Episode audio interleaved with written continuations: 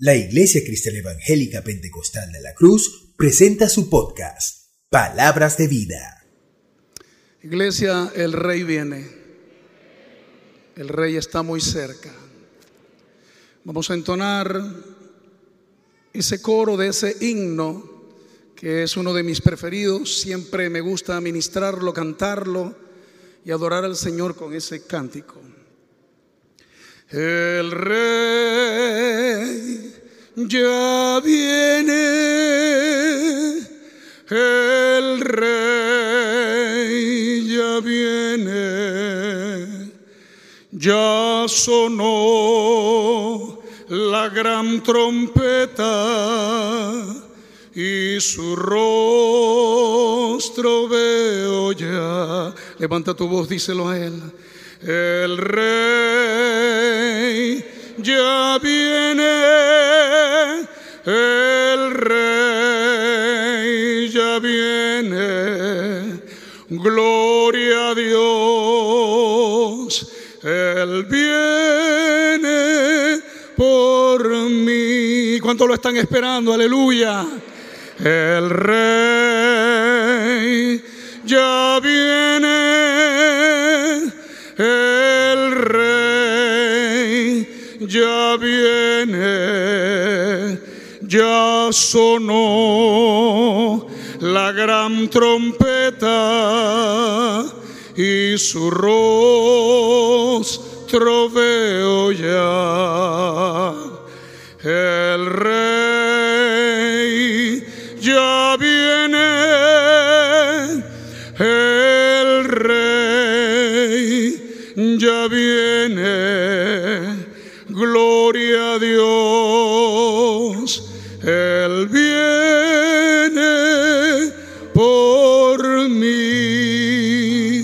Señor, te adoramos en esta mañana.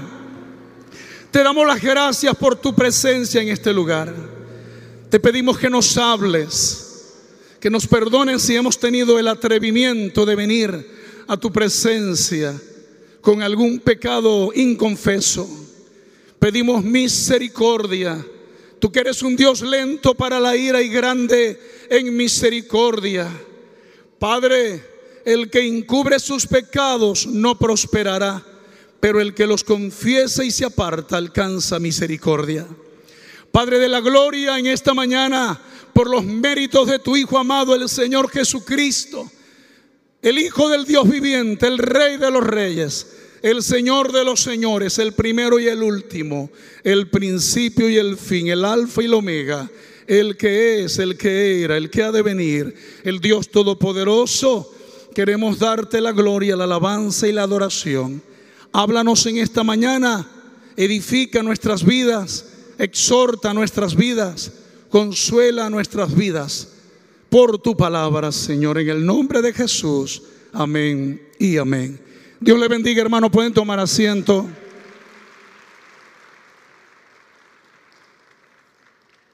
Les invito que abran sus Biblias en el segundo libro de los Reyes, segundo libro de los Reyes, capítulo 4. Y vamos a tener una, interesante conversación en esta mañana. Vamos a hablar de un pasaje muy conocido por nosotros como iglesia. Se titula en la versión Reina Valera Eliseo y la Tsunamita, la mujer de Sunén. Y vamos a darle lectura a la bendita y poderosa palabra de Dios en Segunda de Reyes 4, 8 al 37. Y es un pasaje que voy a leer eh, y quiero que usted le preste muchísima atención. Dice así la palabra de Dios. Segunda de los Reyes, segundo libro de los Reyes, capítulo 4, 8 en adelante. Eliseo y la tsunamita. Yo lo he titulado en esta mañana de la siguiente manera. Lo titulé así. Las promesas de Dios a veces mueren, pero, pero resucitan. Así que si Dios te ha dado alguna promesa, como decía nuestro pastor en la clase de escuela dominical, Dios es fiel a sus promesas. Y si te lo ha prometido, Él es fiel para cumplir lo que te haya prometido. Vamos a darle lectura a la palabra de Dios. Dice, aconteció también que un día pasaba Eliseo por Sunén. Estoy en Segunda Reyes, capítulo 4, versículo 8 en adelante. Aconteció también que un día pasaba Eliseo por Sunén y había allí una mujer importante que le invitaba insistentemente a que comiese. Y cuando él pasaba por allí, venía a la casa de ella a comer. Y ella dijo a su marido, he aquí, ahora yo entiendo que este que siempre pasa por nuestra casa es varón santo de Dios. Yo te ruego que hagamos un pequeño aposento de paredes y pongamos allí cama, mesa, silla y candelero, para que cuando Él viniere a nosotros se quede en Él. Y aconteció que un día vino Él por allí y se quedó en aquel aposento y allí durmió. Entonces dijo a Giesi su criado, y ese era el criado de Eliseo. Y aconteció que un día vino él por allí y se quedó en aquel aposento y allí durmió. Entonces dijo a Giesi su criado, estoy en el versículo 12, llama a esta tsunamita y cuando la llamó vino ella delante de él.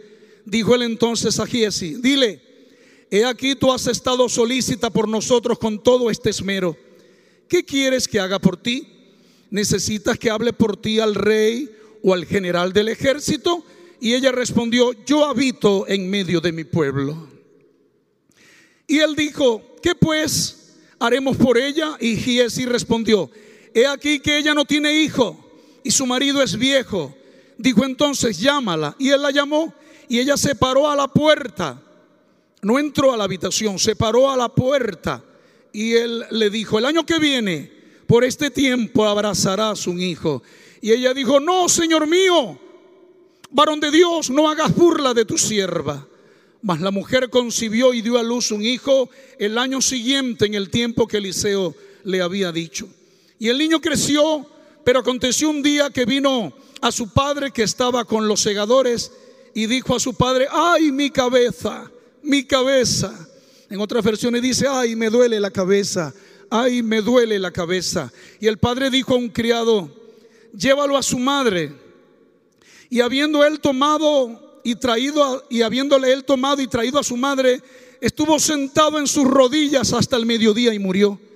Ella entonces subió y lo puso sobre la cama del varón de Dios y cerrando la puerta se salió. Llamando luego a su marido, le dijo, te ruego que me envíes conmigo a alguno de los criados y una de las asnas para que yo vaya corriendo al varón de Dios y regrese. Él dijo, ¿para qué vas a verle hoy? No es nueva luna ni día de reposo. Y ella respondió, paz. Shalom le dijo, paz. Versículo 24, después hizo enalbardar el asna y dijo al criado, guía y anda, y no me hagas detener en el, en el camino, sino cuando yo te lo dijere. Partió pues y vino al varón de Dios al monte Carmelo, donde se encontraba Eliseo, el profeta Eliseo, en la escuela de profetas. Y cuando el varón de Dios la vio de lejos, dijo a su criado Giesi, he aquí la tsunamita, te ruego que vayas corriendo a recibirla y le digas, ¿te va bien a ti? ¿Le va bien a tu marido y a tu hijo? Y ella dijo, bien. Luego que llegó a donde estaba el varón de Dios en el monte, se asió, se agarró de sus pies y se acercó Giesi para quitarla, pero el varón de Dios le dijo, déjala déjala porque su alma está en amargura. Y Jehová me ha encubierto el motivo y no me lo ha revelado. Y ella dijo, pedí yo, hijo, a mi Señor. ¿No dije yo que no te burlases de mí? Entonces dijo él a Giesi, ciñe tus lomos y toma mi báculo en tu mano y ve. Si alguno te encontrare, no lo saludes. Si alguno te encontrare, no lo saludes. Y si alguno te saludare, no le respondas y pondrás mi báculo sobre el rostro del niño. Y dijo la madre del niño, vive Jehová y vive tu alma que no te dejaré. Él entonces se levantó y la siguió y Giesi había ido delante de ellos y había puesto el báculo sobre el rostro del niño, pero no tenía voz ni sentido. Así que se había vuelto para encontrar a Eliseo y se lo declaró diciendo, el niño no despierta, no despierta porque estaba muerto. Y venido Eliseo a la casa, he aquí que el niño estaba muerto tendido sobre su cama.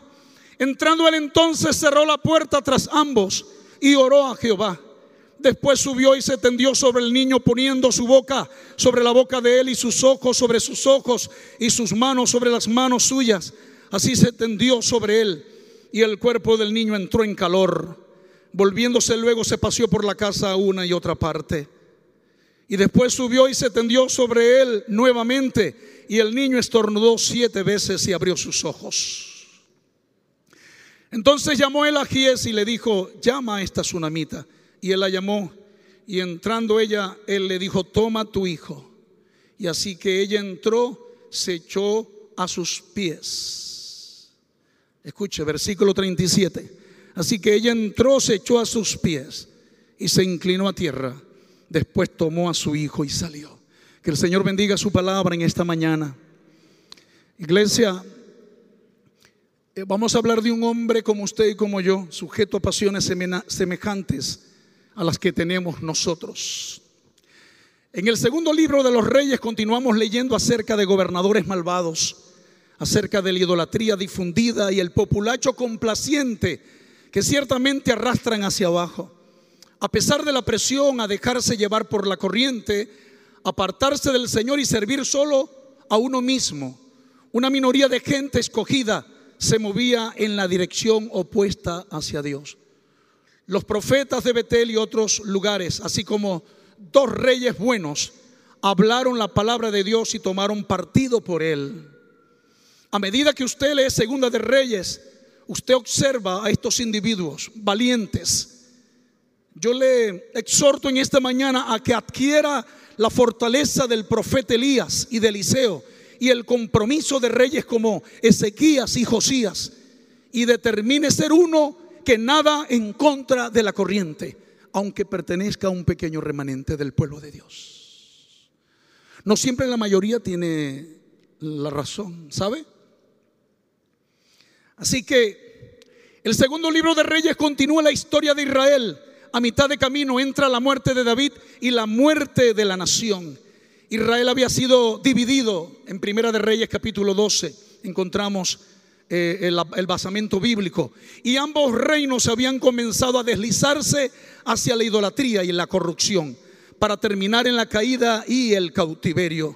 El segundo libro de Reyes relata las sórdidas historias de, las dos, de los doce reyes del reino del norte llamado Israel.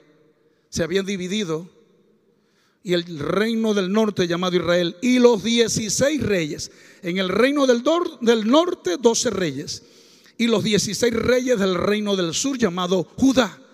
Durante 136 años Israel resistió la sucesión de gobernantes malvados hasta que fueron conquistados por Salmanasar de Asiria y llevados en cautiverio en el 722 antes de Cristo. De todos los reyes, tanto en el norte como en el sur, solo a dos, Ezequías y Josías, se les llamó buenos, debido a su obediencia a Dios y al avivamiento espiritual que hubo durante sus reinados. Judá quedó en pie durante 136 años adicionales hasta caer ante el rey Nabucodonosor y los babilonios en el 586 antes de Cristo. Aunque es un poquito tediosa la historia, tenemos que decirla, narrarla y explicarla. Acuerde que nuestro Dios es un Dios cronológico, ordenado, y Él abrió la historia, la dividió y la vendrá a cerrar. Y usted y yo somos protagonistas como iglesia. Somos la novia del Cordero, la esposa del Cordero. Así que no se sienta excluido, por lo contrario, usted está dentro de los planes de Dios. Dios no ha perdido el control de tu vida. Está en pleno juicio de lo que tienes, de lo que eres, de lo que necesitas. No te ha olvidado el Señor. Estás esculpido en lo más profundo de su corazón. A su nombre, gloria. Así que 136 años adicionales ¿verdad? Quedó Judá allí de pie hasta que cayó delante del rey Nabucodonosor y los babilonios en el 586 antes de Cristo. A lo largo de este periodo oscuro la Biblia menciona 30 profetas que proclamaron el mensaje de Dios al pueblo y a sus líderes. 30 profetas que proclamaron el mensaje de Dios al pueblo y a sus líderes. Los que somos líderes tenemos una grande responsabilidad. Los más notables de estos valientes hombres de Dios son el profeta Elías y el profeta Eliseo. Conforme Elías se acercaba al final de su ministerio terrenal, Eliseo pidió una doble porción del espíritu de su amado mentor. Muy poco tiempo después, Elías es llevado a los cielos en un torbellino. La iglesia del Señor va a ser arrebatada por el Señor. Así que usted es menester que estemos preparados. Que eso puede ocurrir en cualquier momento, en un abrir y cerrar de ojos. Sonará la final trompeta. Amén.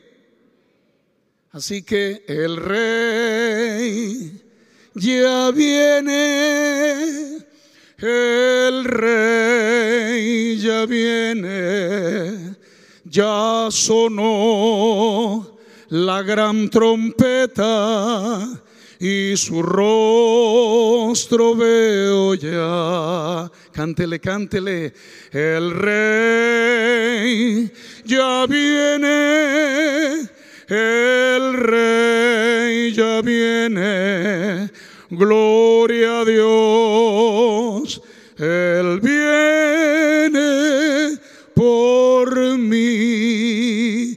Gloria a tu nombre, Señor. Así que la iglesia le está esperando. Está esperando a su amado novio, a su amado esposo. Así que se terminaban los días de Elías. Comenzaban los días de Eliseo, como nos está pasando aquí en la iglesia. Se terminaron los días de nuestra hermana amada pastora, a quien amamos y a quien queremos con todo nuestro corazón y está entre nosotros. Pero comienza un nuevo tiempo de Dios para esta iglesia. Amén. A su nombre, gloria.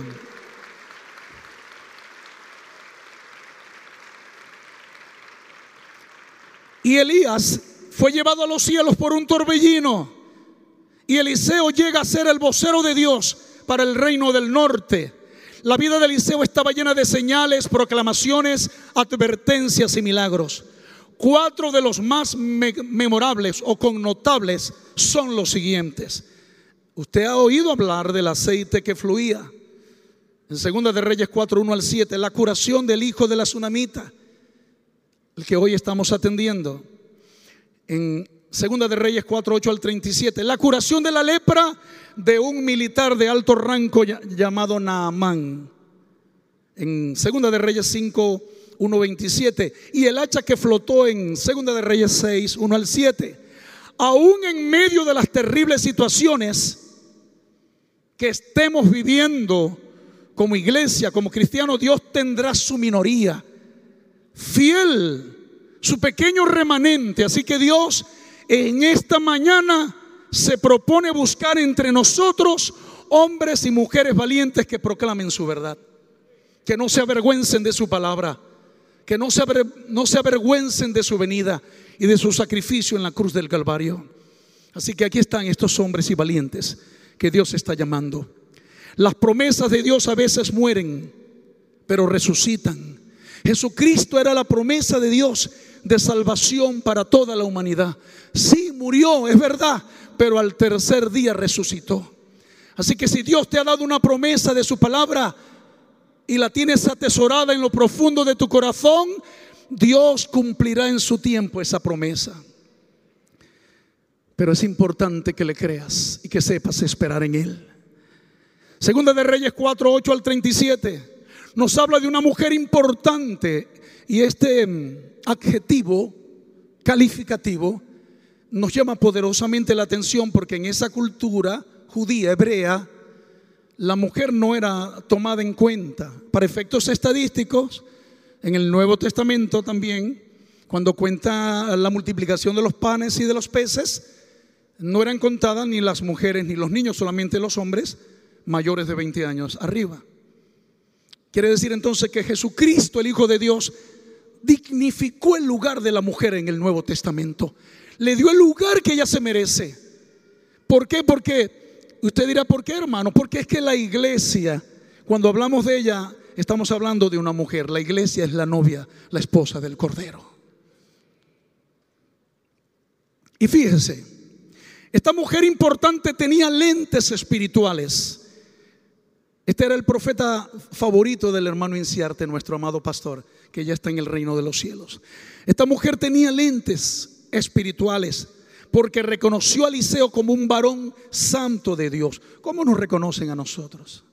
Cuando te ven en tu casa, en el trabajo, en la calle, en la universidad, ¿qué testimonio tienen de ti?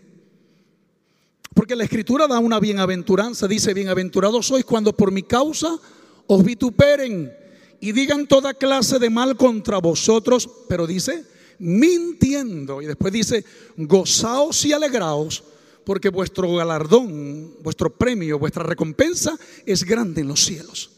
Pero lamentablemente a veces lo que dicen de nosotros negativamente es verdad. Damos mal testimonio, no nos, no nos estamos conduciendo como verdaderos hijos e hijas de Dios. No estamos cuidando la pureza, la integridad la santidad de nuestro testimonio. Pero esta mujer importante, en el ministerio de Jesús hubieron mujeres importantes como María Magdalena, mujer a la que han desacreditado diciendo que era una prostituta, una ramera. La Biblia no dice eso. La Biblia dice que María Magdalena era una mujer atormentada por demonios y Jesús echó fuera de ella siete demonios. Y esa mujer de sus bienes era una mujer importante, de buena posición social y económica, servía de sus bienes. Juana, Susana y personas que estaban ubicadas. Una de ellas era intendente del rey Herodes. Servían a Dios con sus bienes. Así que esta mujer importante no es la excepción. Tú tampoco lo eres. Tu casa puede funcionar como templo y casa de Dios si en tu corazón llegases a abrir una célula para que allí se predique a Cristo, el Hijo del Dios viviente.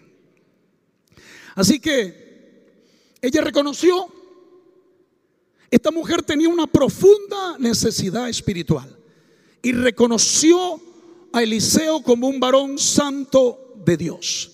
Usted también es profeta del Dios Altísimo, porque profeta es aquel que habla en nombre de Dios. Así que ella le reconoció. Vuelvo a preguntar, ¿cómo nos reconocen a nosotros?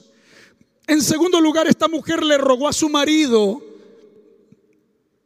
es decir, le pidió permiso para que hiciesen un pequeño aposento de paredes en su casa.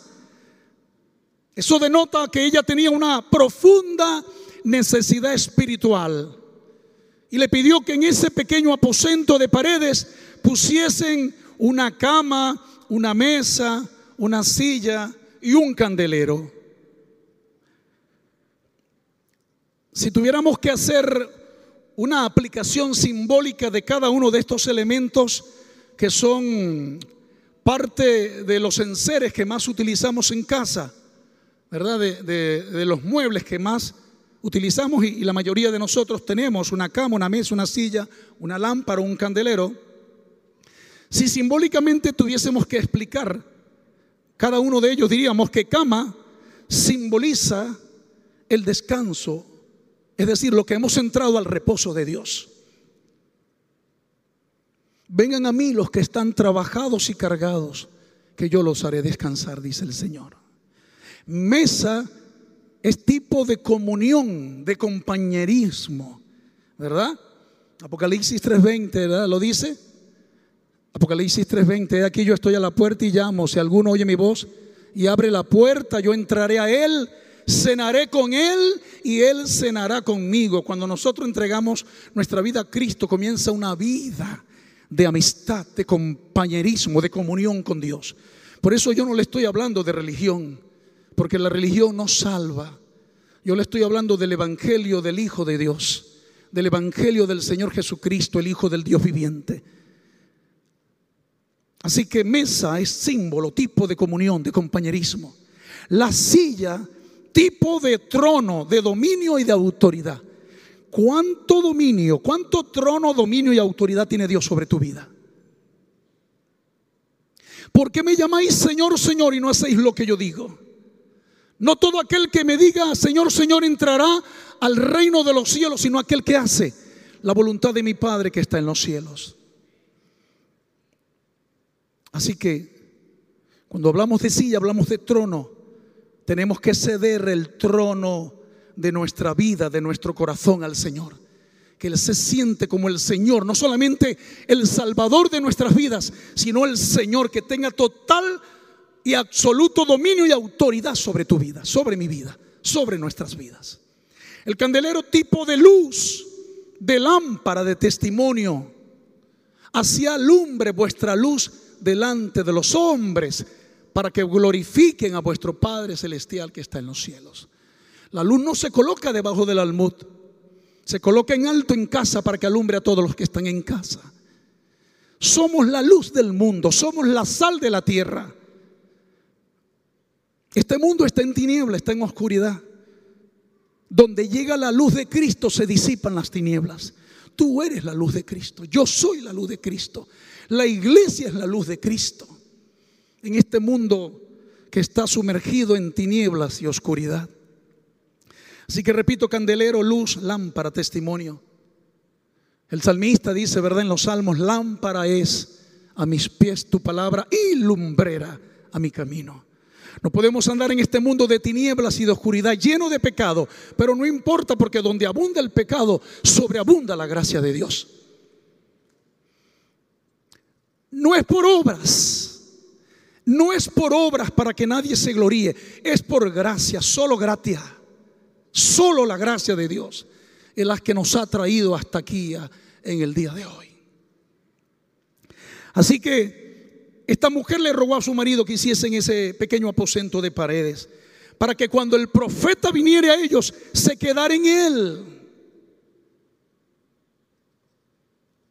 Probablemente él despreció muchas veces eh, esa invitación, como muchos de nosotros despreciamos la invitación cuando Dios nos llamaba.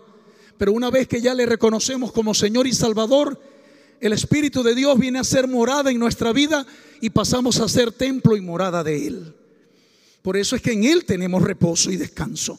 Por eso es que con Él tenemos comunión, tenemos amistad y compañerismo. Por eso le hemos cedido el trono, el dominio y la autoridad de nuestra vida. Por eso Él le ha dado luz, le ha dado lámpara, claridad y testimonio a nuestra vida.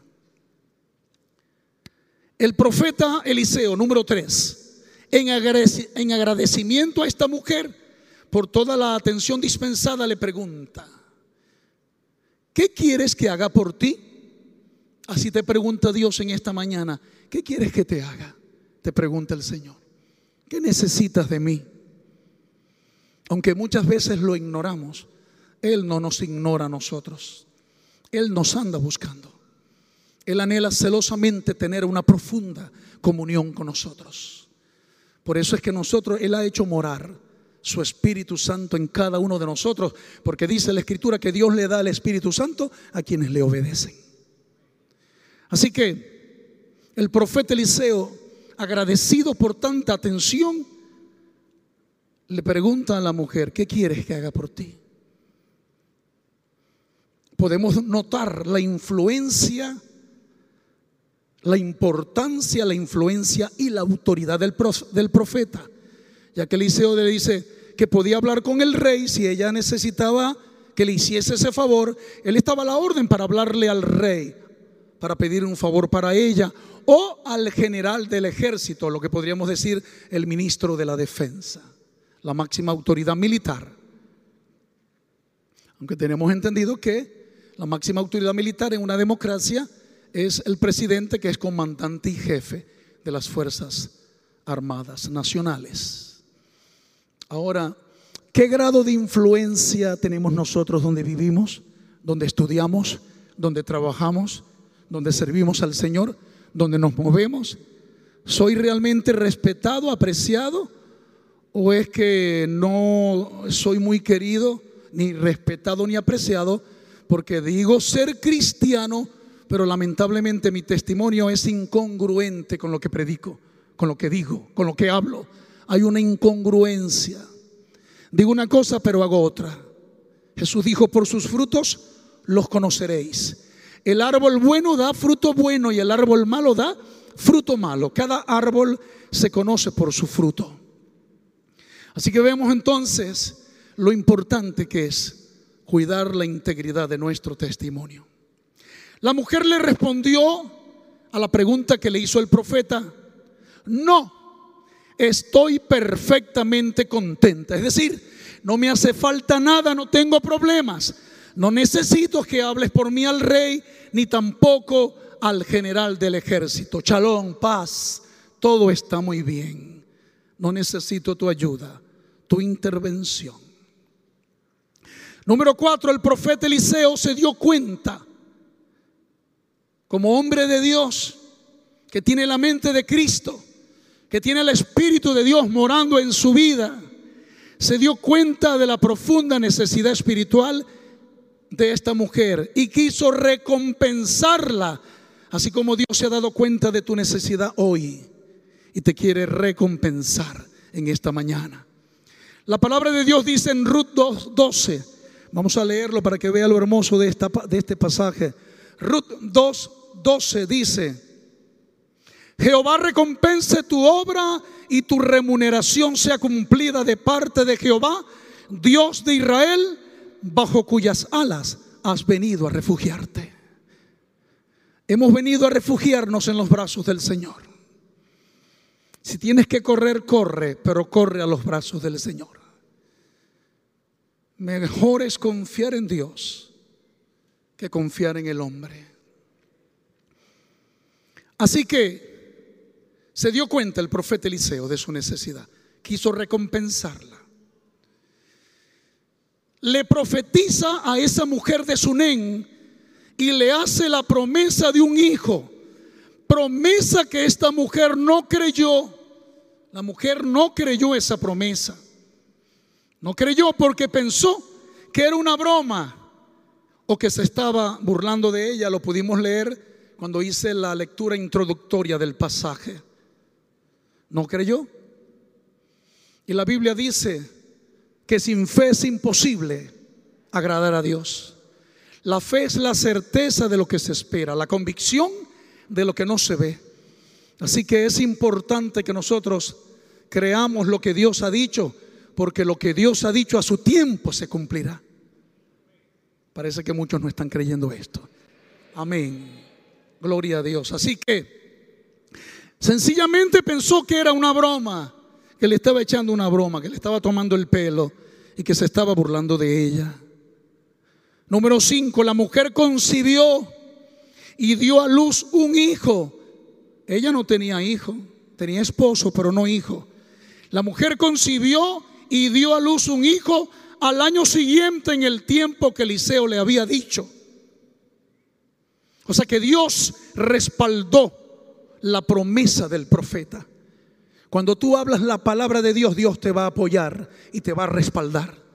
Y como hacía con Samuel y como lo hacía con Eliseo y con muchos hombres y mujeres de Dios, que cuando hablan la autoridad de su palabra, tienen el absoluto respaldo de Dios, porque están predicando lo que dice su palabra y no lo que usted y yo pensemos. Es menester que atendamos la palabra de Dios. La palabra de Dios es nuestra máxima regla de fe, de autoridad y de conducta. Fuera de ella no podemos estar. Dentro de ella todo es válido. Y aunque hay muchas corrientes filosóficas y teológicas con diferentes puntos de vista y apoyados en el basamento de las sagradas escrituras, nosotros nos amamos y nos respetamos. Eso no, no hace mella en el amor de Cristo hacia los hermanos bautistas, eh, metodistas, anglicanos, etcétera, etcétera. Son nuestros hermanos sencillamente porque tienen a Cristo como Señor y Salvador y han nacido de nuevo. No vamos a caer en, posiciones teológicas para crear una diferencia, una enemistad con, con los que son nuestros hermanos, porque vamos a compartir con ellos toda una eternidad. ¿Cuántos creen eso? A su nombre, gloria. Es cierto que nuestra iglesia tiene su doctrina. La amamos, la, confesamos, la practicamos y la defendemos. somos defensores de la sana doctrina, de la palabra de Dios. Así que la mujer concibió y dio a luz un hijo al año, que al año siguiente, tal como Eliseo le había dicho. Así que todo tiene su tiempo, dice Eclesiastés 3.1. Todo tiene su tiempo y todo lo que se quiere debajo del cielo tiene su hora.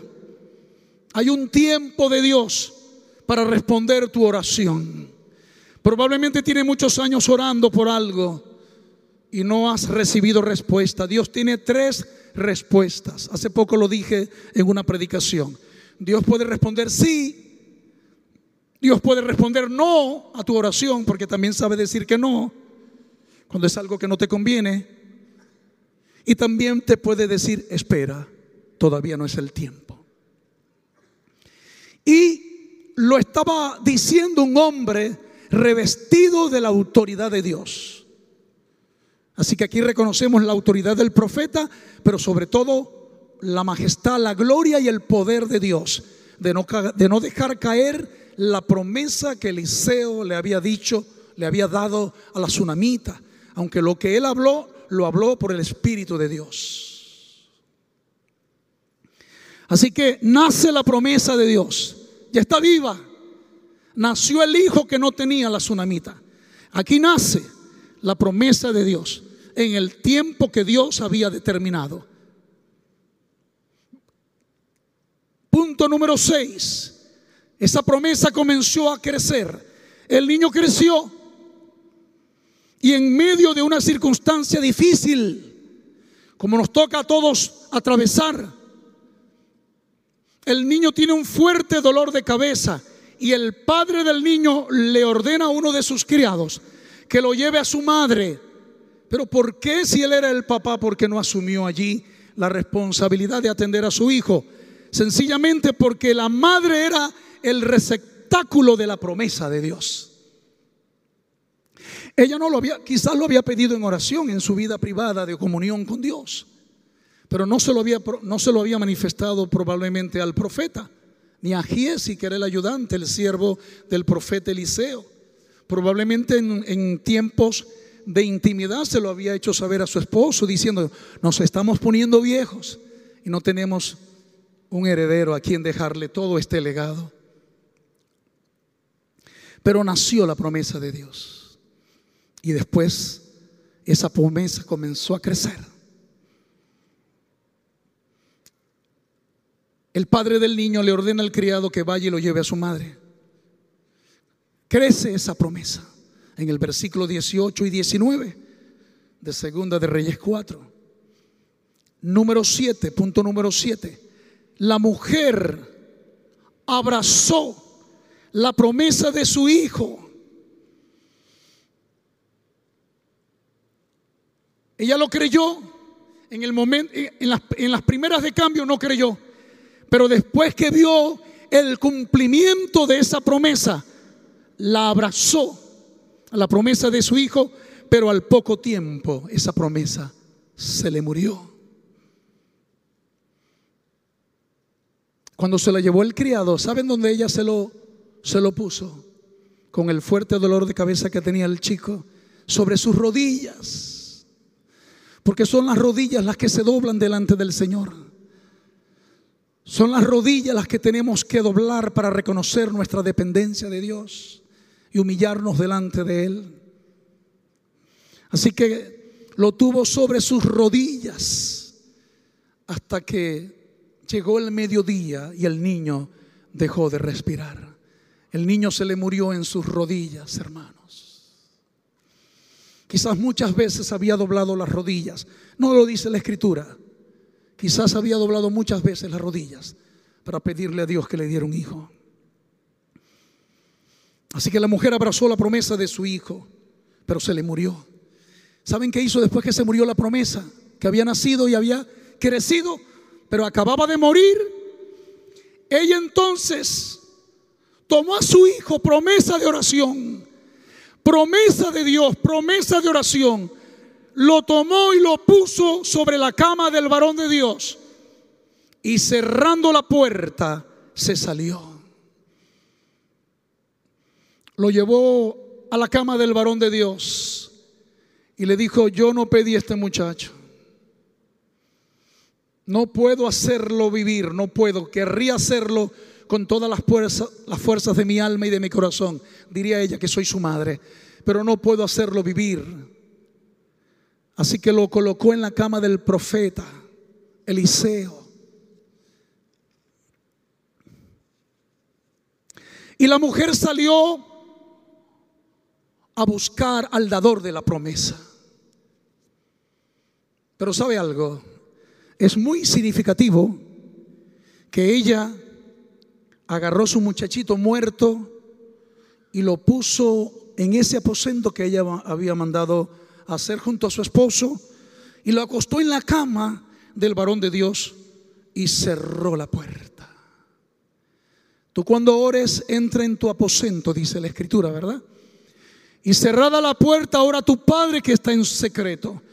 Y tu Padre que te ve en los secretos te recompensará en público.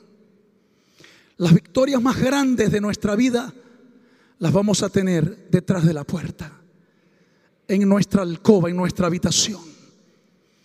No donde somos vistos de los hombres, no, sino donde solamente nos ve el Señor, tras bastidores. Ahí vas a tener las victorias, las victorias más grandes y más poderosas de tu vida. La escritura dice que el caballo se alista para la victoria, para la batalla, perdón, pero Jehová el Señor es el quien es quien nos da la victoria. Así que ella lo puso allí. Y sabe que no lo preparó para enterrarlo, no lo preparó para el sepelio, no lo preparó para el funeral, lo preparó para la resurrección. Esta mujer creía que quien le había dado esa promesa, promesa que había nacido, que había crecido y que había muerto, se iba a levantar, iba a resucitar. A su nombre, gloria.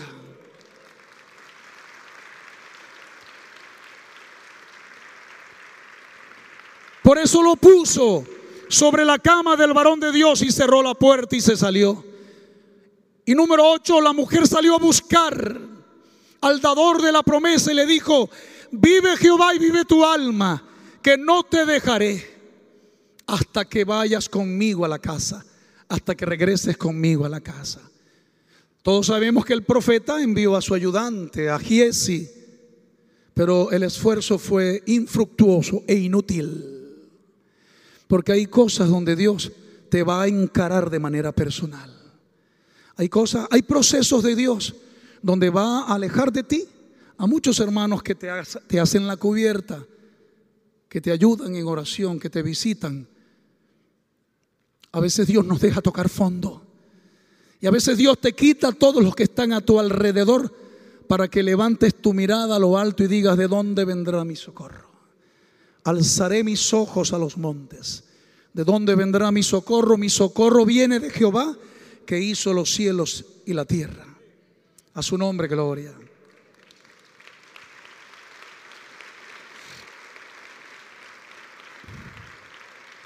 Así que la mujer salió a buscar al dador de la promesa y le dijo así, vive Jehová y vive tu alma que no te dejaré. Algo parecido a lo que ocurrió, ¿verdad?, con Jacob allá en Peniel, cuando luchó con el ángel de Jehová, no te dejaré hasta que no me bendigas con cuánta vehemencia y fervor luchamos y peleamos nosotros por la bendición de Dios, por servir al Señor. Así que el profeta Eliseo utilizó el recurso de la oración para traer a la vida la promesa de Dios.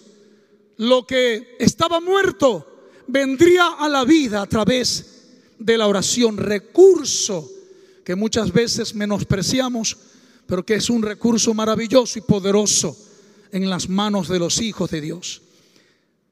La promesa de Dios iba a resucitar, porque Dios es fiel y Dios siempre cumplirá su palabra, lo que Él ha prometido. Y todos sabemos que el profeta le devolvió el hijo vivo a la mujer tsunamita. ¿Se lo devolvió? Y aunque Giesi no pudo hacer mayor cosa, algunos eruditos dicen que, que el esfuerzo del báculo se hizo infructuoso, ineficaz, inútil, para que nadie pusiese la esperanza en un báculo, en un objeto. Y de pronto Giesi no pudo hacer nada tampoco. Al profeta no le tocó fácil, pero el profeta tenía una profunda amistad con Dios. El profeta Eliseo era un hombre de fe. un hombre que conocía a Dios de manera personal. Y él, él, le pidió a Dios una doble porción de su espíritu. Que la recibió de cuando Dios llevó a su mentor, al profeta Elías. Número 9, vamos a ubicarnos ahora en el capítulo 8, ya estoy cerrando para terminar. Dice, Dios va a hacer mucho más de lo que ha prometido. La misma mujer que había dicho, yo habito en medio de mi pueblo, dando a entender que no tenía ninguna necesidad, ahora sale a implorarle el favor del rey por su casa y por sus tierras. ¿Saben por qué? Porque dice Segunda de Reyes capítulo 8 que habló versículo 1, 8:1, habló Eliseo a aquella mujer a cuyo hijo él había hecho vivir diciendo, "Levántate, vete tú y toda tu casa a vivir donde puedas." Porque Jehová ha llamado el hambre, la cual vendrá sobre la tierra por siete años. Vendrían siete años de hambre. Versículo 2. Entonces la mujer se levantó e hizo como el varón de Dios le dijo. Y se fue ella con su familia y vivió en tierra de los filisteos siete años. Y cuando habían pasado los siete años, la mujer volvió de la tierra de los filisteos. Gracias por Después salió para implorar al rey por su casa y por sus tierras. Y había el rey hablado con Giesi, criado del varón de Dios, diciéndole, conversando. Giesi parecía que era un, un elemento, un tipo muy conversador. Y estaba conversando con el rey. Entonces le dijo el rey, te ruego que me cuentes todas las maravillas que ha hecho Eliseo. Y mientras él estaba contando al rey cómo había hecho vivir a un muerto, he aquí que la mujer a cuyo hijo él había hecho vivir vino para implorar al rey por su casa y por sus tierras. Cuando Dios tiene determinado una bendición para tu vida, ni el mismo diablo, si se opone, lo va a poder detener. A su nombre, gloria. Versículo 5. Y mientras él estaba contando al rey cómo había hecho, cómo había, cómo Eliseo había hecho vivir a un hijo, vino a implorar al rey por su casa y por sus tierras. Entonces dijo Giesi, rey, señor mío, esta es la mujer y este es su hijo. Estos son los protagonistas de la historia del testimonio que yo te estoy contando. Qué cosa tan tremenda saber que Dios siempre te respalda, que no te va a dejar en pena, que siempre te va a apoyar, te va a respaldar. A su nombre, gloria. Así que aquí entonces este hombre dando testimonio vio entrar a la mujer y al hijo de los que estaba él hablando. Rey, Señor mío, esta es la mujer y este es su hijo, al cual, al cual Eliseo hizo vivir. Y preguntando el rey a la mujer, ella se lo contó. Entonces el rey ordenó a un oficial al cual dijo, hazle devolver todas las cosas que eran suyas y todos los frutos de sus tierras desde el día que dejó el país hasta ahora. Esto es lo que la Biblia llama la restitución. Así que Dios va a hacer mucho más de lo que ha prometido. Esta mujer se vio ahora sí en la necesidad de pedir ayuda y vino a implorarle al rey por su casa, por sus tierras. Y coincidió que Giesi, el siervo del profeta Eliseo, le contaba el testimonio al rey como el profeta había hecho vivir un muerto. Dios quiere que tú cuentes tu propio testimonio, que lo sepan por ti, no por otros. Y el rey ordenó devolverle a la mujer todo lo que había sido suyo y hasta los frutos de sus tierras le fueron restituidos, porque Dios dice en su palabra en Isaías 1:17, restituía al agraviado y esto concuerda con las palabras del profeta Joel capítulo 2, versículos 25 y 27. Os restituiré los años que comió la oruga, el saltón, el revoltón y la langosta, mi gran ejército que envié contra vosotros. Comeréis hasta saciaros y alabaréis el nombre de Jehová, vuestro Dios, el cual hizo maravillas con vosotros. Y nunca, jamás será mi pueblo avergonzado y conoceréis que en medio de Israel estoy yo y que yo soy Jehová vuestro Dios y no hay otro y mi pueblo nunca jamás será avergonzado. Así que todo lo que el enemigo te haya robado va a tener que devolvértelo. A su nombre, gloria. Porque Dios promete restituir los años que se comió la oruga, el saltón, el revoltón y la langosta. Años de alegría, de familia, de ministerio, de servir en la obra del Señor. Todo lo que el enemigo te haya quitado, te haya robado, te lo devolverá en el poderoso nombre de Jesús. Las aflicciones del tiempo presente no son comparables con la gloria venidera que en nosotros se ha de manifestar. Yo les vuelvo a decir, por favor, que se pongan de pie y cantemos el coro de ese himno, El Rey ya viene. Mientras lo cantamos, las personas que están aquí, que todavía no han tenido un encuentro personal con Jesucristo, el Hijo de Dios, que saben que tienen una profunda espiritual en su, una profunda necesidad espiritual en su vida y no quieren irse a sus casas como esta mujer que le dijo al profeta, vive Jehová y vive tu alma, que no te dejaré, no te soltaré hasta que me devuelvas la promesa, hasta que vengas conmigo a la casa, hasta que me bendigas. El Señor está tocando la puerta de tu corazón. He aquí, yo estoy a la puerta y llamo si alguno oye mi voz y abre la puerta, yo entraré a Él, cenaré con Él y Él conmigo. Si confesares con tu boca que Jesús es el Señor y creyeres en tu corazón que Dios el Padre le levantó de entre los muertos, serás salvo. Porque con el corazón se cree para justicia, pero con la boca se confiesa para salvación. Pues la escritura dice que todo aquel que invocar el nombre del Señor será salvo.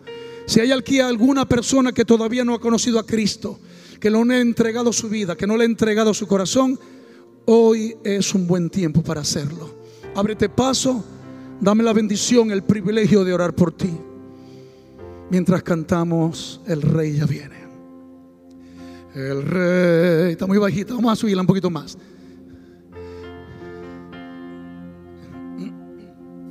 El rey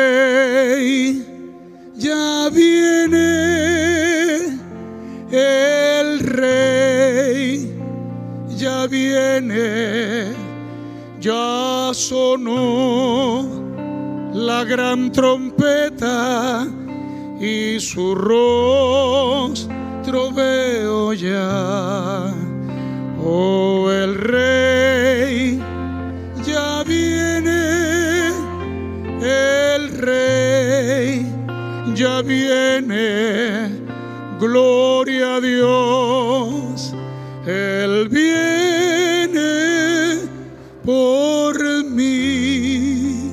El Señor viene por nosotros, iglesia. Si tú no has conocido a Cristo, si todavía no le has abierto la puerta de tu corazón, este es un buen tiempo. Si no hay la persona en esta mañana, yo voy a despedir. Pero yo quiero hacer una oración. Si tú no quieres bajar, yo voy a hacer la oración para que la repitas conmigo. Repite conmigo, Padre Celestial, yo he oído el mensaje de tu palabra, el mensaje de salvación. Y en respuesta a él, reconozco que soy un pecador y que he vivido apartado de ti. Pero te abro la puerta de mi corazón y de mi vida te recibo, te reconozco como mi Señor y Salvador personal. Escribe mi nombre en el libro de la vida. Yo me arrepiento de mis pecados. Pido perdón, pido misericordia. Clamo la sangre del Cordero que tiene poder y me limpia de todo pecado y de toda maldad. Señor, escribe mi nombre en el libro, en el libro de la vida Sálvame, ayúdame a permanecer en tus caminos. Gracias Señor, en el nombre de Jesús. A su nombre gloria. El rey ya viene, adore lo que él viene. Ya sonó la gran trompeta. Gracias Señor. El rey. viene,